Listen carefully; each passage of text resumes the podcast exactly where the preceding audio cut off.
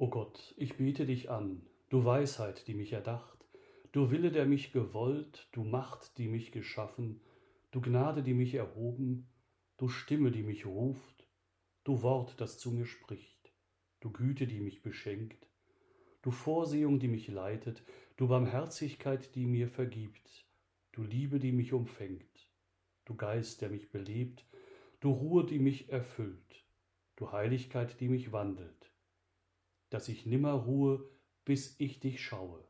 O Gott, ich bete dich an. Mutter Gottes Maria, heiliger Josef, mein Schutzengel, bittet für mich. Erotik, Ehebruch, Eifersucht, Intrige, Leidenschaft, Mord. Hört sich an wie ein Krimi aus dem TV oder einer Netflix-Serie. Aber das sind die Zutaten des heutigen Evangeliums. Johannes der Täufer wird ermordet. Bei Guardini heißt es, dann aber packt den Johannes sein Prophetenschicksal. Prophet sein heißt reden, was der Herr befiehlt, in die Zeit, wieder die Zeit. So richtet Johannes sein Wort an Herodes, einen der vier Fürsten des Landes. Der ist ausschweifend, gewalttätig, verdorben durch Macht und innere Unsicherheit, wie die meisten seiner Art. Er hat seinem Bruder die Gattin genommen, Herodias, und lebt mit ihr. Johannes tritt ihm entgegen. Es ist dir nicht erlaubt. Das Verbrechen einem Fürsten etwas vorzuhalten und das noch größere der Leidenschaft dieser Frau entgegenzutreten, muss gesühnt werden. So wird Johannes in den Kerker geworfen. Aber Herodes ist vom Geheimnis des Mannes berührt, lässt ihn oft kommen, redet mit ihm und hat doch nicht die Kraft, sich aus dem Sumpf zu lösen. Dann vollendet sich sein Schicksal. Herodias will ihn aus dem Wege haben. Wie bei einem Festmahl ihre Tochter Salome die Versammelten mit ihrem Tanz entzückt und der König ihr einen Wunsch freistellt, lehrt die Mutter sie, auf einer Schüssel das Haupt des Johannes zu fordern. Dem König graut vor der Ungeheuerlichkeit der Tat, aber er ist ein Schwächling und gibt nach.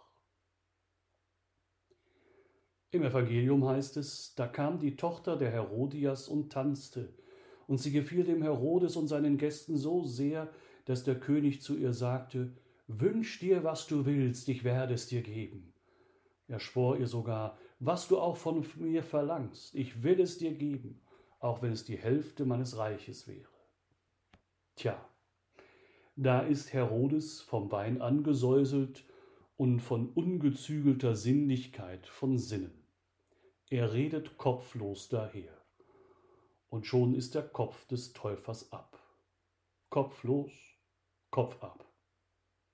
Herr, bewahre uns davor, dass wir nicht kopflos daherreden und damit den anderen schaden. Na ja, denken du und ich, so dramatisch ist das doch nicht, wenn uns einmal was rausflutscht. Da stirbt schon kein anderer von. Und gleichzeitig spüren wir, so einfach ist die Sache dann doch nicht mit der Zunge. Unüberlegtes Reden kann eine Freundschaft ins Wanken bringen, weil ich den oder die andere verletze. Im Affekt kann es aus mir herausplatzen und die Sachlichkeit weicht persönlichen Angriffen. Und mit bewusst gestreuten Gerüchten oder deren unüberlegtem Weitererzählen kann ich andere gleichsam mit der Zunge töten Hast du gehört? Der hat schon wieder. Die ist erneut. Und mit Halbwahrheiten oder Lügen kann ich mich selbst um Kopf und Kragen reden. Kopflos, Kopf ab. Fast wie bei Herodes und dem Täufer Johannes. Papst Franziskus hat seit Beginn seines Pontifikates immer wieder darauf aufmerksam gemacht, dass der Klatsch schadet. So sagt er einmal eindringlich bei einem Angelus Denken wir an ein Beispiel.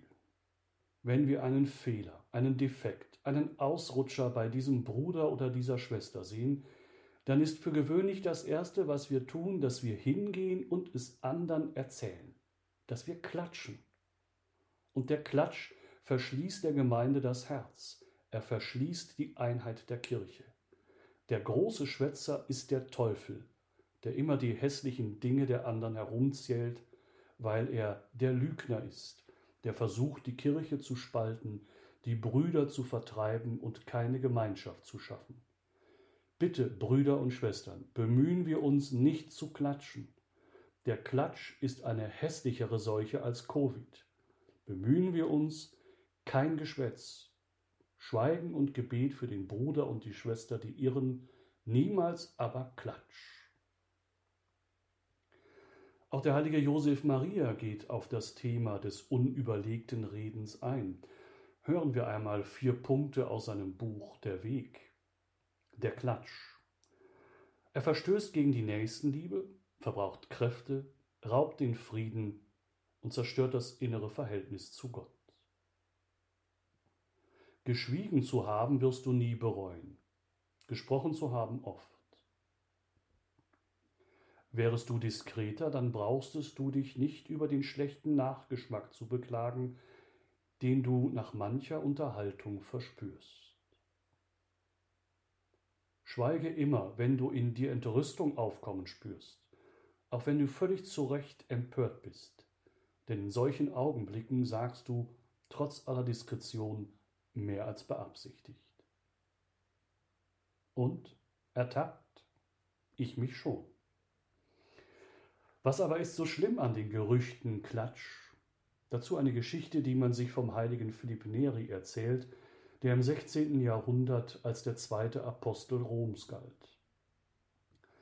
Eine alte Dame beichtete bei Philipp Neri. Sie habe Gerüchte verbreitet und fragte, ob das ein schlimmes Vergehen sei. Der Priester bejahte und fügte hinzu, zur Buße nehmen Sie ein totes Huhn und streuen seine Federn einzeln auf die Straße. Dann kommen Sie wieder zu mir.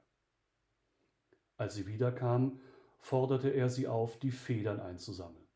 Das geht nicht, die hat der Wind in alle Richtungen verstreut. Ja, ja, so ist es auch mit den Gerüchten. Wenn sie einmal ausgestreut sind, kann man sie nicht wieder einsammeln, antwortete der Heilige. Ja, genau das ist es, Herr.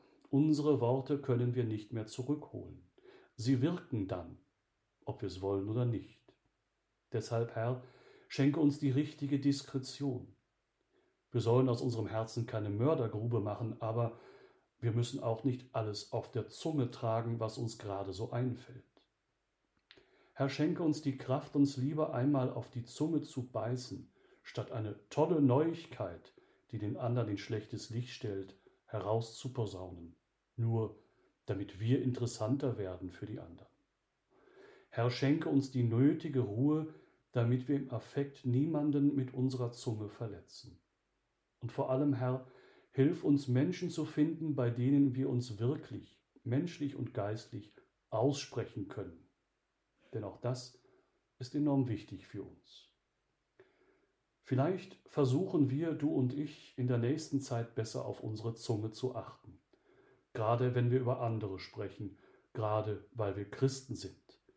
Wie heißt es doch so schön in einer Verballhornung eines Wortes Jesu, wo zwei oder drei in meinem Namen versammelt sind, da ist der vierte schon zwischen den Zähnen.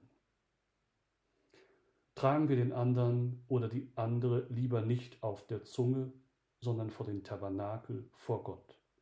Sprechen wir nicht kopflos, damit wir niemandem um Kopf und Kragen reden, auch uns selbst nicht. Worte aus einem Hymnus aus dem Stundengebet der Kirche beschließen unser Gebet. Bezähme unserer Zunge Macht, dass sie nicht Hass und Streit entfacht. Lass unserer Augen hellen Schein durch Böses nicht verdunkelt sein. Rein sei das Herz und unversehrt und allem Guten zugekehrt, und gib uns jeden Tag das Brot für unsere und der Brüder Not. Senkt sich hernieder dann die Nacht, und ist das Tagewerk vollbracht, sei dir all unser Tun geweiht, zum Lobe deiner Herrlichkeit. Dich Vater, Sohn und Heiliger Geist voll Freude alle Schöpfung preist, der jeden neuen Tag uns schenkt und unser ganzes Leben lenkt. Amen.